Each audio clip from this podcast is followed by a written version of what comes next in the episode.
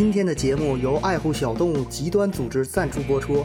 小动物是人类的朋友，你伤害它，我就跟你同归于尽。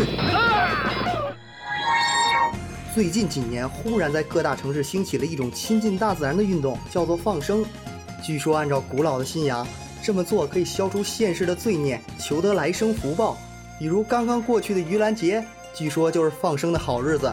广州、深圳某道德圣母为了积德，就把响尾蛇、五步蛇、眼镜蛇等十几条毒蛇全部放生，附近的居民流下了感动的口水，而不是泪水。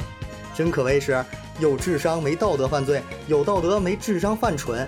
且不说放出毒蛇咬到小朋友，咬到猫猫狗狗也不好，何况经常看到有人放生入侵的物种，比如鳄龟、巴西龟、绿鬣蜥，会威胁当地的生态环境。当然，也有很感人的故事，比如说把陆龟放生到海里，陆龟一边哭一边挣扎的往回游，好不容易游上岸，又被抓住了。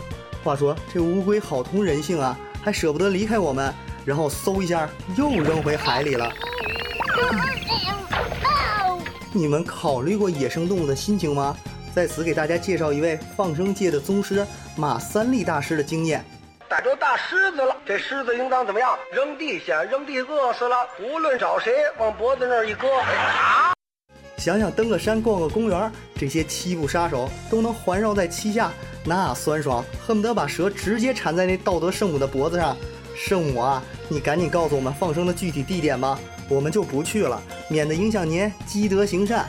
望各位放生党再接再厉，功德无量。